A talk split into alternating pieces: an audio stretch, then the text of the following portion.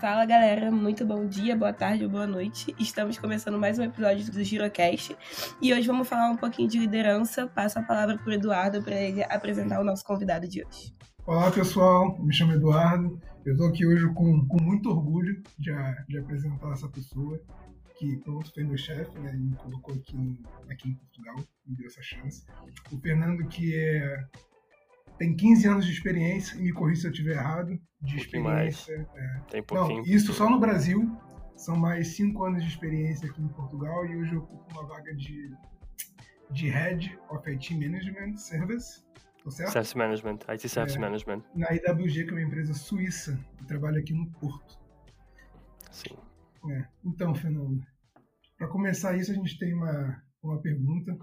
A Claro. gente queria saber o que te fez. Pronto, uma pergunta meio óbvia. né? O que te fez vir aqui para aqui Portugal? Por que você saiu do Brasil? Por que que você tomou essa decisão? Eu acho que, primeiramente, boa noite, boa tarde, bom dia para todos, ao contrário do que a Agatha falou. É, Eu acho que existem oportunidades em qualquer lugar do mundo, mas eu acho que Portugal hoje está dentro de um foco não só para brasileiros, mas para a comunidade tecnológica global. Portugal, principalmente a cidade do Porto hoje, Porto, Lisboa, o Algarve, estão entre o top, no top 10 das cidades principais para digital nomads. So, então, é mesmo um, um- um bom centro para a área de tecnologias. Muitas empresas de tecnologia estão migrando para o Porto, pela qualidade dos profissionais que, que podem ser encontrados aqui, pelo custo. Eu acho que foi na.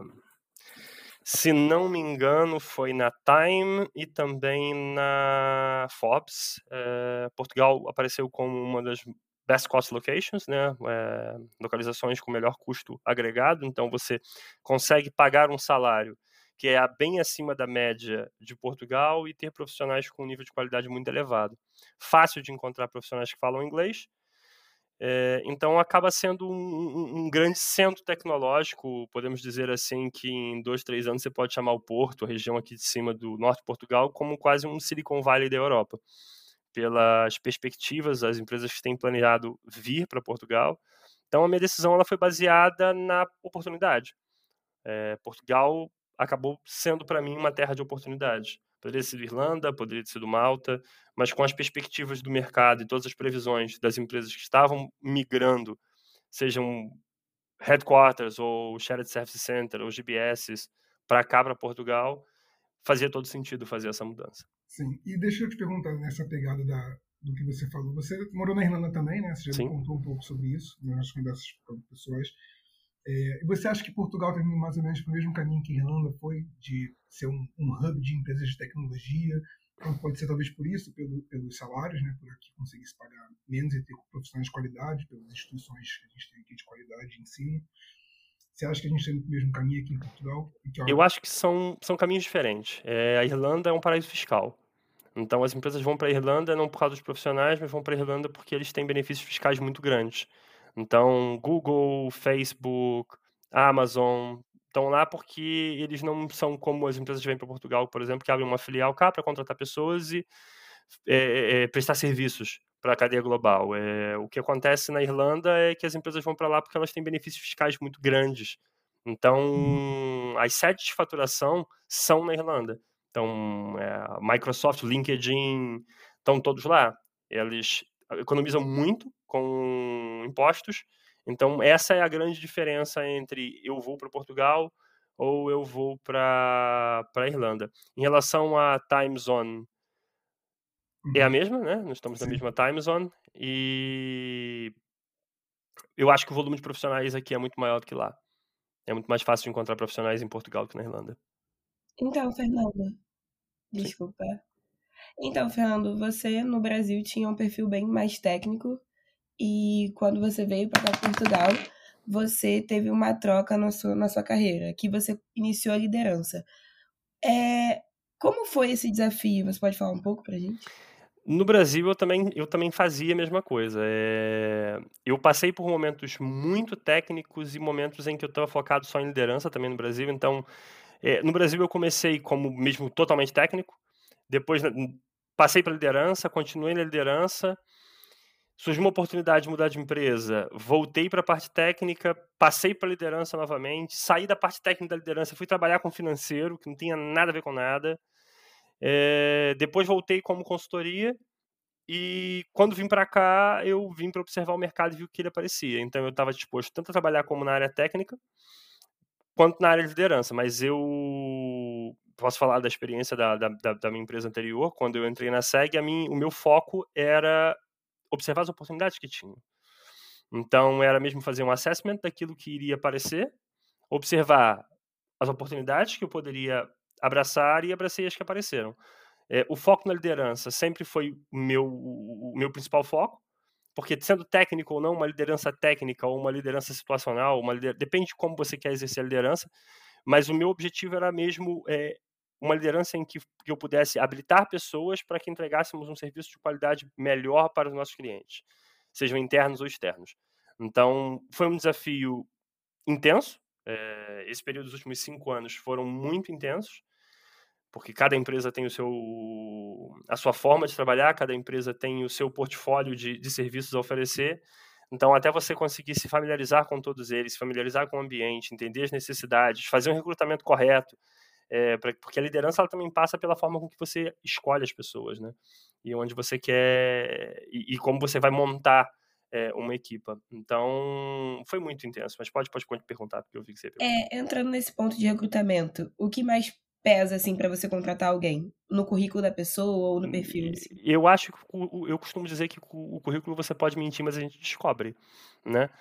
É, o currículo você pode, porque assim, você vai botar lá no teu currículo o que você quiser, mas quando, no dia a dia, quando você começa a trabalhar, a gente descobre se você mente ou não. Então, o foco, meu foco é assim: você diz no teu currículo que você faz A, B e C, e eu vou acreditar em você.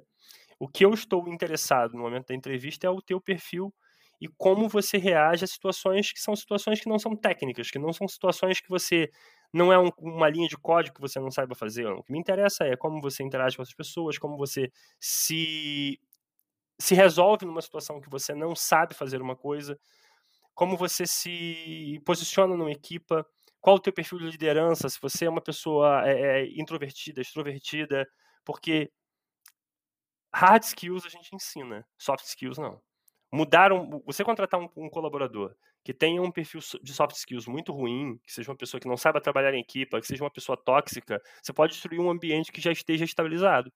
Imagina, você demora dois, três anos para estabilizar uma equipa e contrata alguém que tem um perfil completamente disruptivo para o lado negativo, não se apercebe daquilo que pode acontecer é, e você perdeu a sua equipa.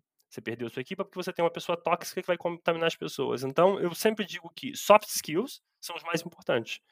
Porque é a motivação da pessoa é que vai fazer ela entregar o que tem que ser entregue para o cliente. É, os hard skills, nós pagamos uma formação, nós fazemos coaching, fazemos mentoring, fazemos muitas coisas, mas soft skills nós não conseguimos mudar. Isso você fala baseado na sua experiência, né? Como líder de anos. Você acha que a gente realmente não consegue ensinar soft skills para uma pessoa? Não, não consegue ensinar soft skills para uma pessoa. É, mas é aquilo, é, eu não gosto de ter pensamentos que são limitantes, ok? Sim, mas sim. cada pessoa é uma pessoa, é né? óbvio que muitas pessoas vão dizer, mas o Fernando disse que não dá para mudar.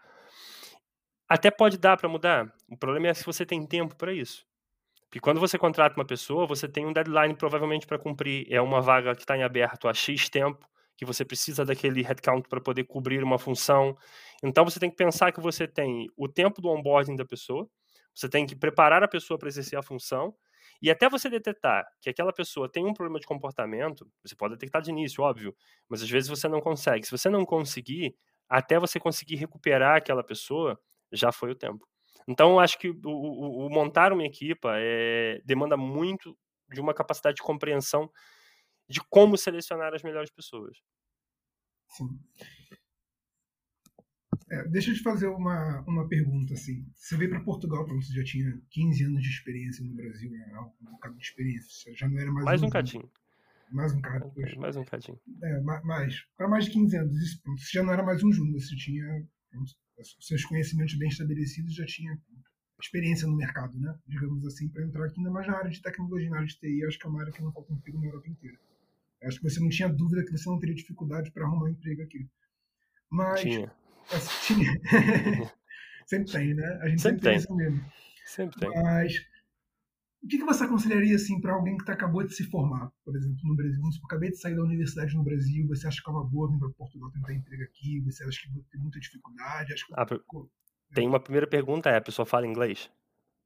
É isso, né? As pessoas acham que vir para Portugal não precisa saber é. falar inglês. Eu acho, eu acho que é tipo um ponto principal. É... Portugal é um dos países também, é isso, é uma das vantagens que as empresas vêm para cá.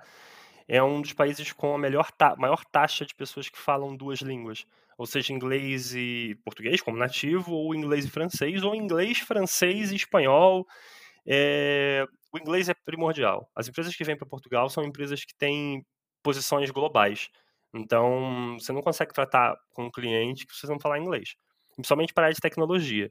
Então, não dá para ser enrolês, é, tem que ser mesmo. E, e, tem uma coisa que é bem engraçada. É, eu não falo, não sou C1, eu não sou C1, mas eu todos os três, as três empresas que eu trabalhei aqui em Portugal, seja a Auto Sueco, a SEG e agora a IWG, são, são, foram vagas que pediam é, C1.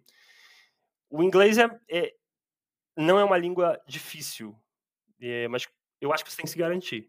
Você tem que ser capaz de entregar, capaz de se comunicar, capaz de escrever um e-mail, capaz de ler uma documentação. Então, eu acho que quando você termina a faculdade, primeira coisa, não, não quando termina, né? Mas eu acho que quando você está na universidade, uma das coisas que você tem que ter é, preciso aprender inglês se eu quiser sair do Brasil. No Brasil já é mais fácil porque, como, como é um país continental, né? Você tem ali proporções mesmo continentais, você consegue trabalhar em empresas com 40 mil colaboradores sem precisar falar inglês de nenhum. A não ser que você tenha que falar com um vendor ou com, com um parceiro externo que não esteja no Brasil. Mas, em geral, eu acho que antes de terminar a universidade ou já no fim da universidade, a primeira pergunta que você tem que fazer é: meu nível de inglês está bom? Se estiver ok, é, é olhar em volta e entender as oportunidades e entender aquilo que você quer para si próprio. Né? Porque Portugal é um país de oportunidades, mas outros países também são. Então, pode ser Estados Unidos, pode ser Austrália, Nova Zelândia, Irlanda, pode ser Alemanha. É, a demanda por profissionais é alta em todo o mundo. Portugal é mais fácil pela questão do visto. Né? O artigo 88 facilitou para muita gente, agora tem o Tech Visa, tem o visto para vir procurar emprego. Então, existem facilidades que não existem em outros lugares. Com certeza, mas sobre vir ou não vir é uma decisão muito pessoal que eu acho que tem que pesar a vida da pessoa, é compreender se faz sentido ou se não faz sentido. Sim. Sim. Eu gostaria de fazer assim uma pontuação. Eu hoje faço, tô estudando aqui, né? Eu tenho uma, algumas matérias que puxa muito o inglês. É, e aí eu peguei uma matéria totalmente em inglês, uhum. que foi Mercados para a Cultura. E eu tive que apresentar um trabalho e tal. Meu nível também não é C1. É, tá entre B1 e B2. Mas, assim, eu entendia todas as aulas e tal, foi muito bem. Eu acho que tudo vai também da pessoa, se focar ali, estudar o inglês e tal, até os, os termos técnicos para TI, principalmente. Eu é. acho que é muito do acho... querer mesmo vir para cá. Eu, eu, concordo, eu acho que assim, eu quando estava saindo da Irlanda, depois de oito meses de experiência, eu liguei pro meu irmão mais velho, preocupado. Olha, eu não sei se eu sou fluente em inglês, né? Passei aqui oito meses, não sei se eu falo inglês como deveria falar. E ele me falou o seguinte: primeiro que todo mundo tem esse medo, segundo que influência você conseguir se comunicar, se fazer ser entendido e entender as pessoas, né, quando eles passam a mensagem. Influência, na verdade, é isso.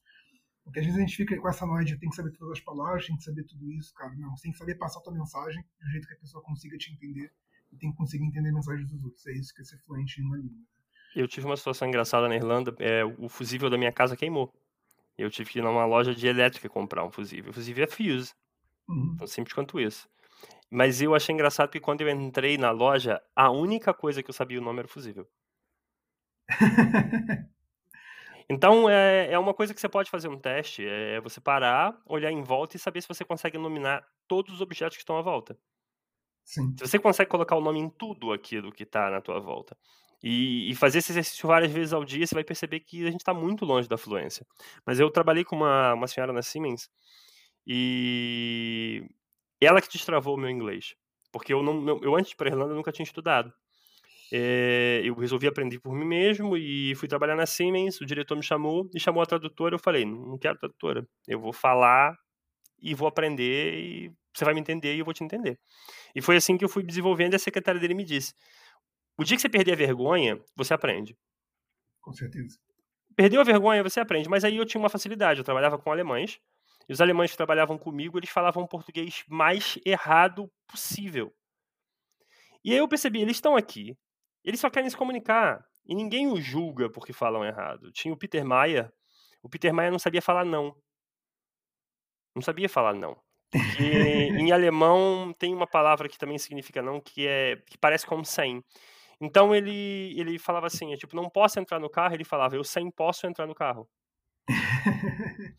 E aí aquilo, aquilo me ajudou a destravar um bocado, porque eu percebi que não interessa eu falar o verbo na, no, no, no, tempo certo. É claro que é óbvio, óbvio que faz sentido aprender a falar no tempo certo. Sim. Mas é, o aprendizado vem com o tempo, vem com a prática, e a prática vem com a perda da vergonha. Então a gente tem que perder a vergonha, tem que falar, passar vergonha. Não tem problema. E, é, e desenvolver, é óbvio, desenvolver. Sim, eu tava morando numa casa uns. Quando eu cheguei aqui no Porto, com que só tinha é, pessoas que falavam inglês. Todas as meninas que moravam lá falavam inglês. E eu fiquei muito amiga de uma menina da Bélgica que ela tava fazendo um esforço absurdo, assim, eu falava inglês com ela, mas tinha gente que não falava inglês na casa.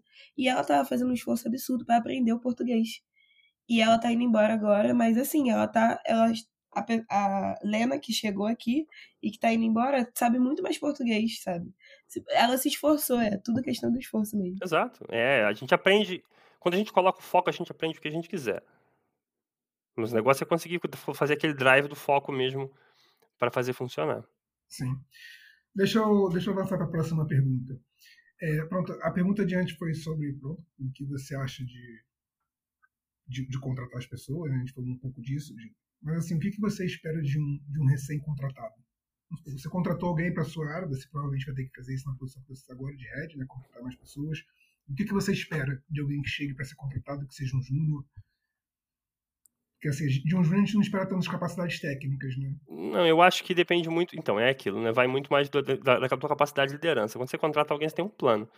Né? É, você olha para a pessoa, você observa uma oportunidade, né? Acho que você sabe muito bem, porque acho que foi o teu caso, nós sim, conversamos sim. bastante sobre isso. É, eu vi o teu perfil, vi uma oportunidade, e a ideia era fazer um match em relação ao teu perfil e aquela oportunidade que poderia ser desenvolvida.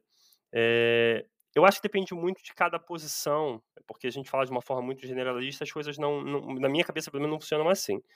Mas, em geral, quando você contrata um júnior, você tem que fazer o mentoring com ele, você tem que fazer, ficar ali muito tempo ao lado dele para poder perceber para onde você vai. Estou falando de forma genérica, né? Porque você pode contratar um júnior que tenha skills avançados, que saiba fazer as coisas, que tenha personalidade suficiente, porque é aquilo que eu disse. Para mim, existem soft skills que são importantes de serem validadas para uma contratação. Então, se eu conseguir encaixar as soft skills que eu preciso para fazer uma contratação, eu já tenho em mente um plano de como eu vou tratar esse júnior.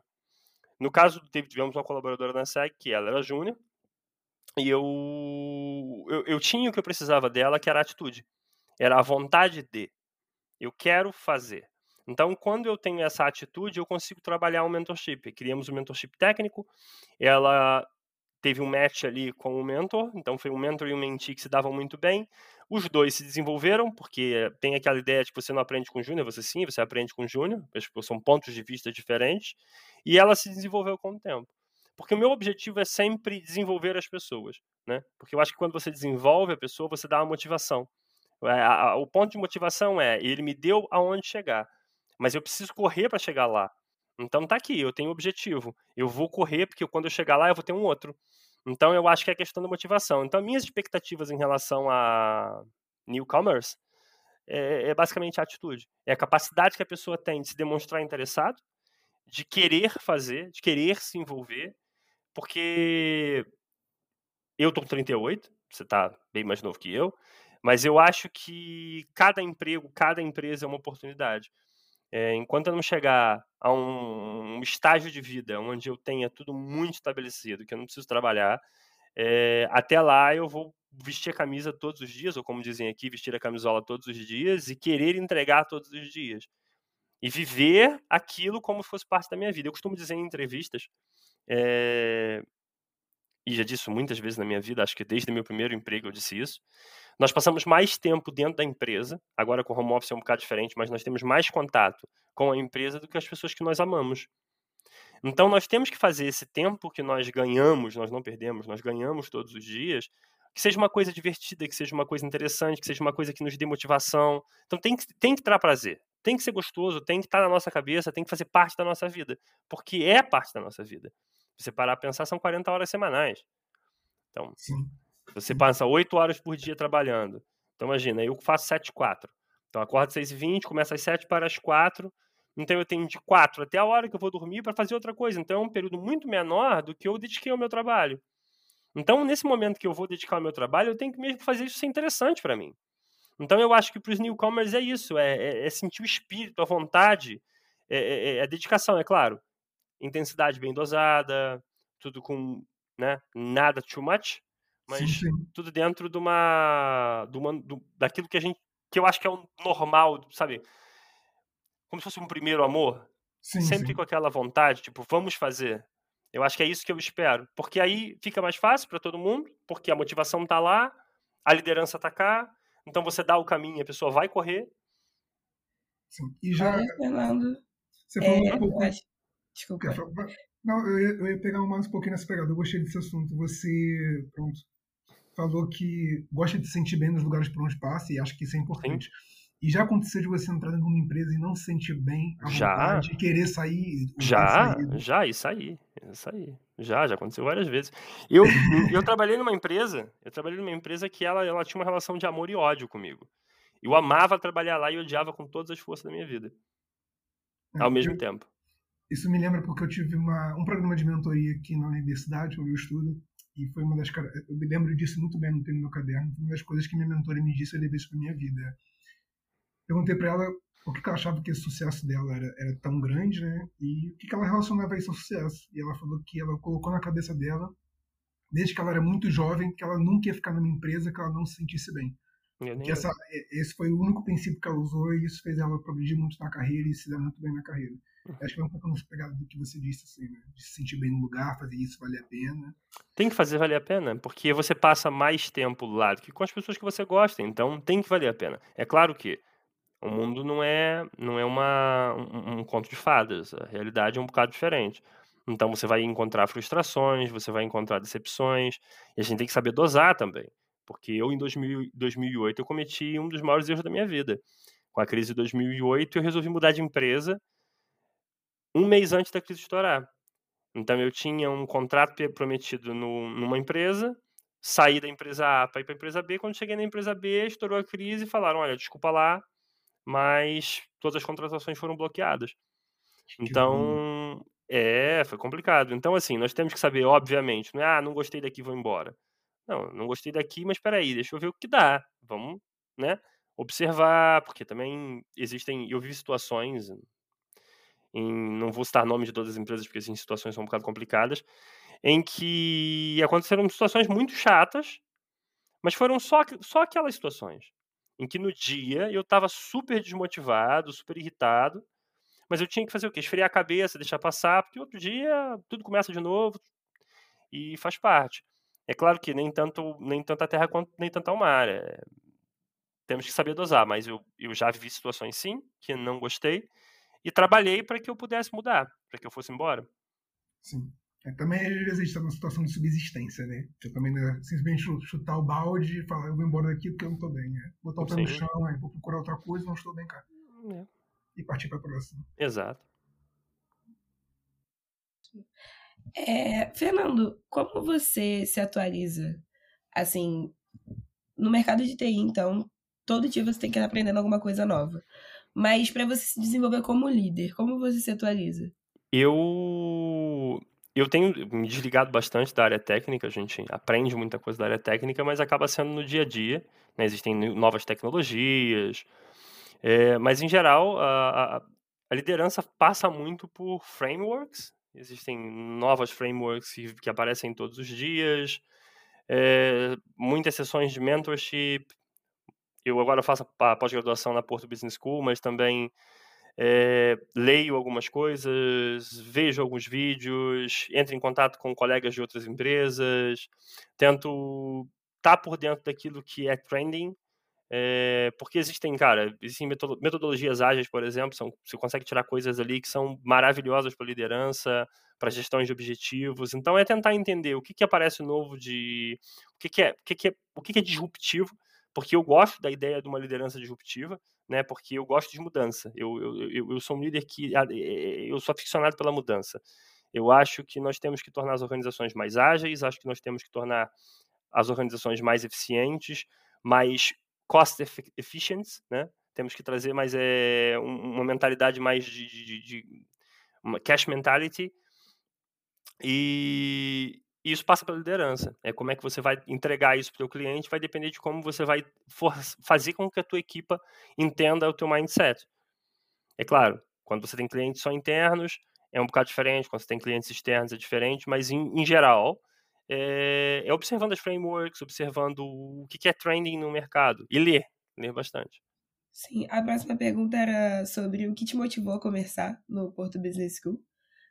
É, o que te motivou a, a, depois de 11 anos de experiência, e cinco em Portugal, que seja em Brasil e Portugal, o que te motivou a iniciar uma pós-graduação agora?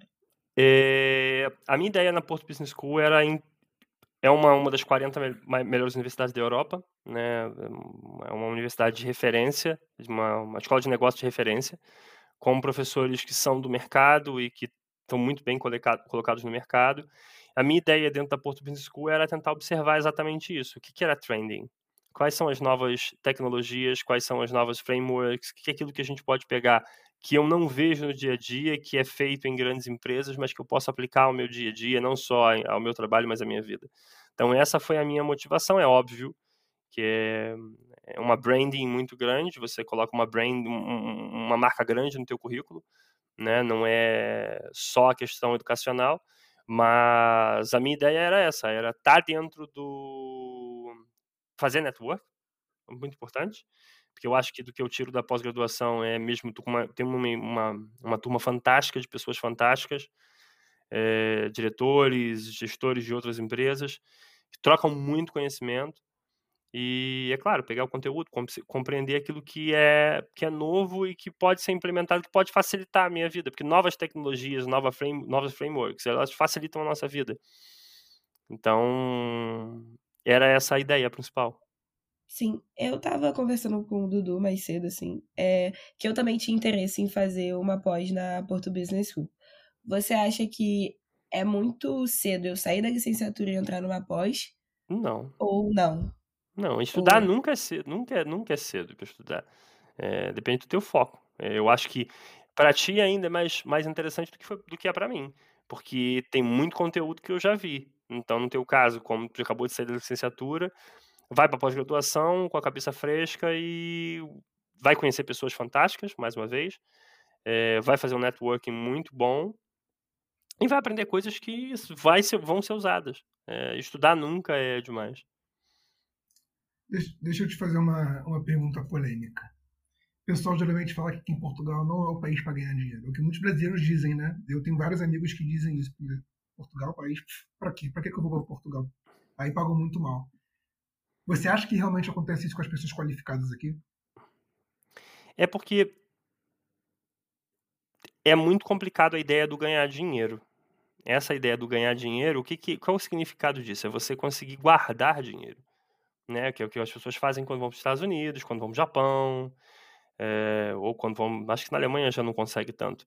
Mas é quando você tem um custo de vida que comparado ao teu salário é muito menor. É, e Dito isso, Portugal não é um país para enriquecer. Eu acho que essa palavra fica mais, mais coerente. Portugal não é um país para enriquecer. Portugal é um país para se ver com qualidade de vida. Existem pessoas que vão passar situações aqui muito complicadas. Bom, sim, sim, porque tem muita gente que vem para cá que não se preparou, que não, não, não gosta de estudar, não não não está aberta à mudança que uma, eu acho que isso é uma opinião muito particular minha, muito particular minha. Tem muita gente que vem e está focado muito em criticar, em dizer que aqui é isso, aqui é aquilo, aqui é aquilo outro, em vez de se adaptar e, e buscar a vitória, porque é quando você vem para cá é tua responsabilidade fazer dar certo, não é de ninguém. Não é da mãe, não é do pai, não é do primo, não é do amigo, não é da esposa, não é do marido, não é de ninguém. A responsabilidade de fazer dar certo é tua. Então, tem muita gente que perde muito tempo criticando ao invés de se adaptar. Eu acho que aqueles que se adaptam têm uma possibilidade muito maior de ter uma vida muito mais confortável. Enriquecer, que eu acho que é muito melhor do que a ideia do ganhar dinheiro, já é mais complicado. Mas eu acho que até para quem ganha um ordenado mínimo aqui, não consegue viver melhor do que no Brasil. Essa é a minha opinião. Com certeza. Então. É. é, porque também nos Estados Unidos a gente fala de enriquecer, mas também se for para o hospital, né? Se precisar chamar uma ambulância, gastou tudo que você juntou durante anos. E... Tudo tem prós e cons, né? Aqui em Portugal, por mais que pague, é muito barato, né? E ambulância é. de graça. É. É, Portugal eu acho que eu, eu, vou repetir. Portugal é um país de oportunidade para quem sabe, para quem sabe observar, para quem tem muita resiliência, muita. Eu tenho um caso de um amigo. É, ele chegou um mês depois de mim aqui é, e voltou para o Brasil e está aqui de volta. Ou seja, ele recomeçou a construir aquilo que ele tinha começado em 2018, agora de novo. Se ele tivesse sido resiliente na altura, ele hoje estaria aqui numa situação muito diferente da que ele está agora. Então, é, tem que saber, tem que ser muito resiliente, tem que ter muita paciência e o principal de tudo é ter objetivo.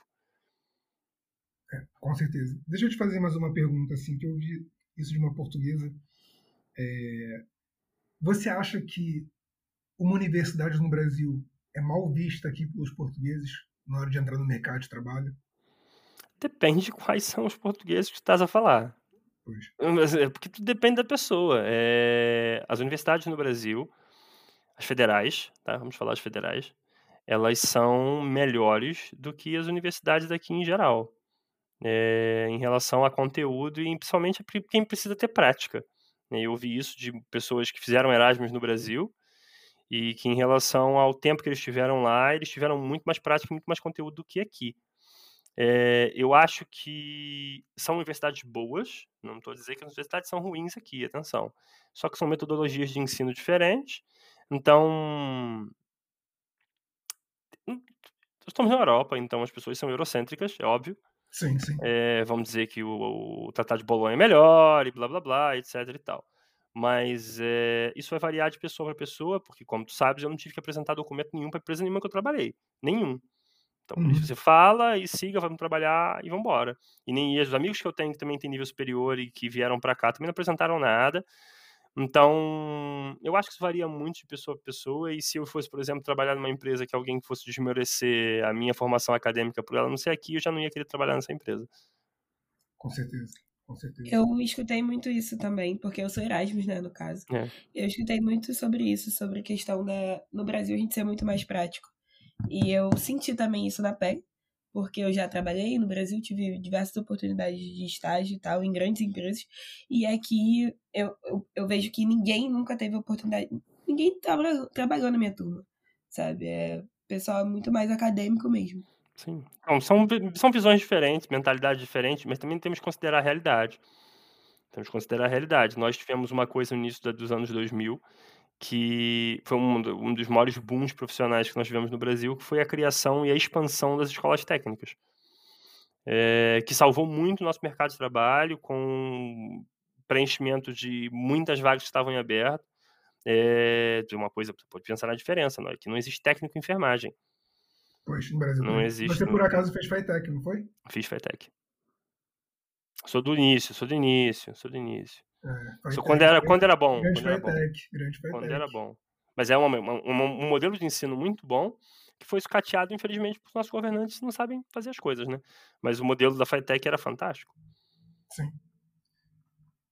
É, colocou muito profissional no mercado no Brasil, eu lembro disso. Muito. Eu lembro que meu irmão mais velho, ele saiu da universidade mais ou menos nessa época. E assim, não faltava emprego para ele, porque todas as empresas estavam no Brasil e contratando doidado. Chegavam é. as turmas das universidades estaduais, federais e contratava por lote. Mas ainda está acontecendo isso, nesse, nesse momento agora está acontecendo isso. Existe um, um, déficit profissional muito grande, principalmente na área de tecnologia, no mundo todo, no Brasil também. eu, eu acho que é São Luís, no Maranhão, e Recife estão então, são duas cidades que estão como tech hubs no Brasil já, com pessoas trabalhando como offshore, porque não tem, não tem gente. é complicada a situação, né? Tá Quer dizer, bom pra gente que é da área de tecnologia, né? Pra quem quer entrar e aproveitar. É, mas deixa eu te fazer mais uma última pergunta antes da gente encerrar.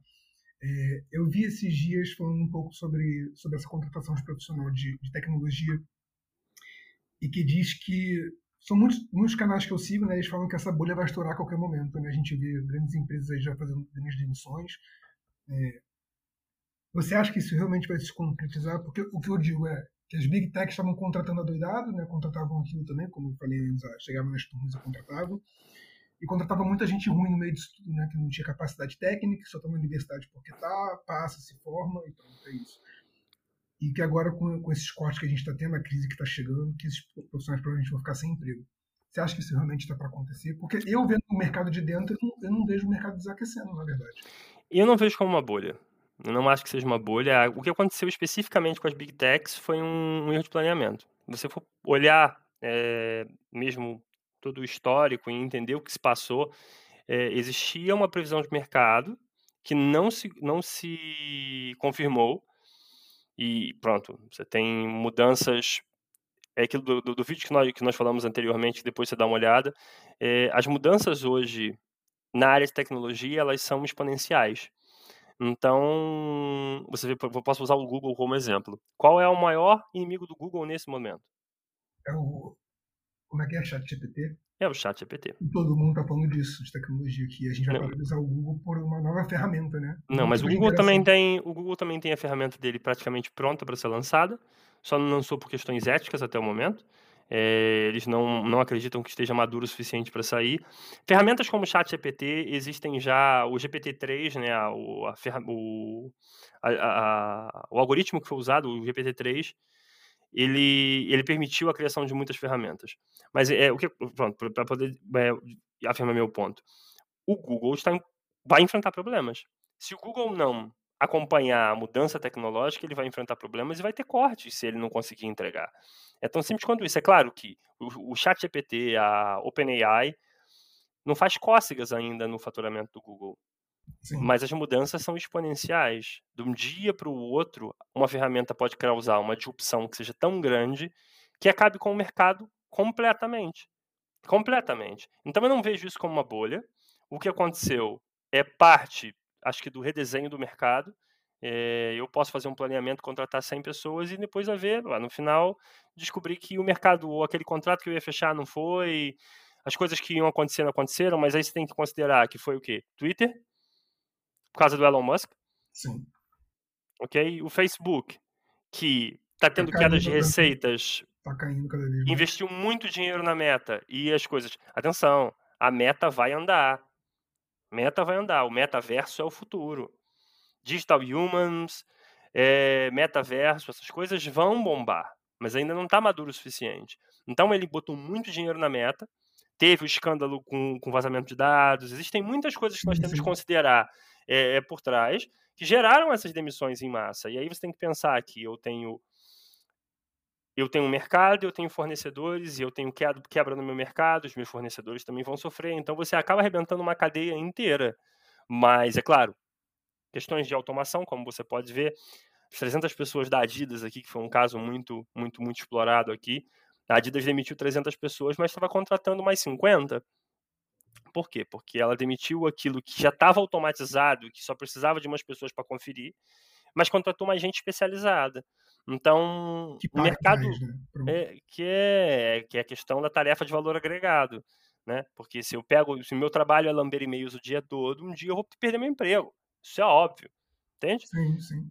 Mas eu não vejo isso como uma bolha nesse momento. Eu acredito, isso é uma crença apocalíptica que eu tenho. Eu acho que a inteligência artificial vai, de certa forma, tomar conta de, dos nossos empregos no, em algum momento do tempo. Nós vamos alcançar a singularidade em algum momento do tempo, mas ainda não sabemos quando, e eu acho que até lá a gente pode continuar se esforçando para entregar o melhor para os nossos clientes. É basicamente isso. Olha, muito obrigado, Fernando. Muito obrigado pela, pela resposta.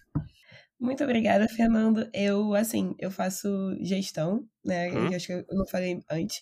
E você me inspirou muito Obrigado. Como líder, assim, de verdade, eu tô muito inspirada, assim, para continuar estudando Obrigado.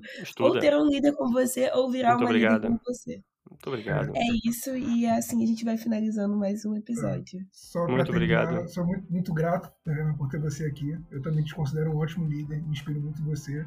E também espero que as pessoas que estão ouvindo a gente também pronto, possam usufruir um pouquinho disso, né? Que é eu agradeço. um prazer estar aqui com você hoje. Muito obrigado. Eu agradeço. É, obrigado pelo timing é, e é aquilo, foco e entender que e para finalizar, eu acho que é uma frase que eu sempre disse também, muitas vezes na minha vida, é, a gente ensina tudo menos amor.